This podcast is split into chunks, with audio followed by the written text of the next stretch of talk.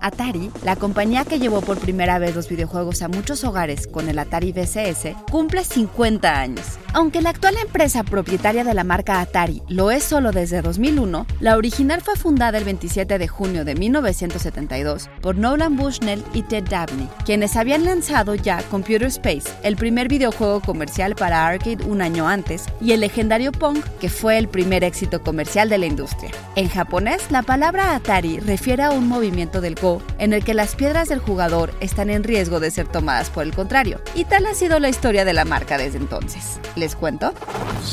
Institute. Masterpiece Your Life.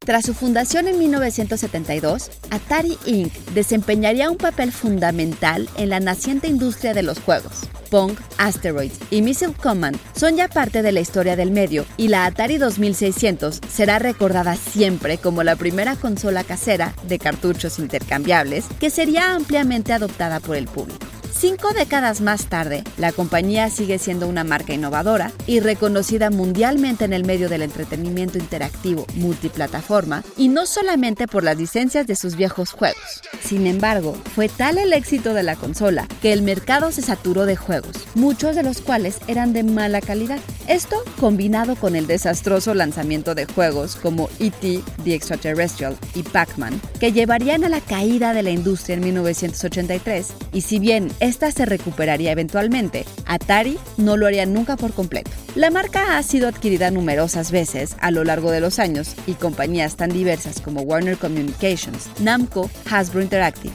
y el exfundador de Commodore, Jack Tramiel, han poseído diferentes elementos de lo que en algún momento fue la Atari original durante los últimos 50 años.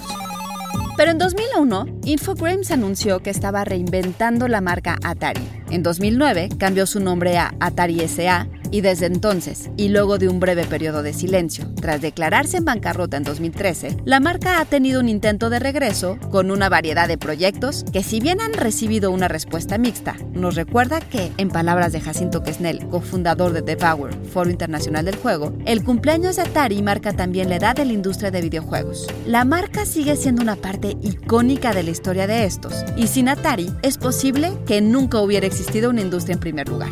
¿Y ustedes cómo lo van a celebrar?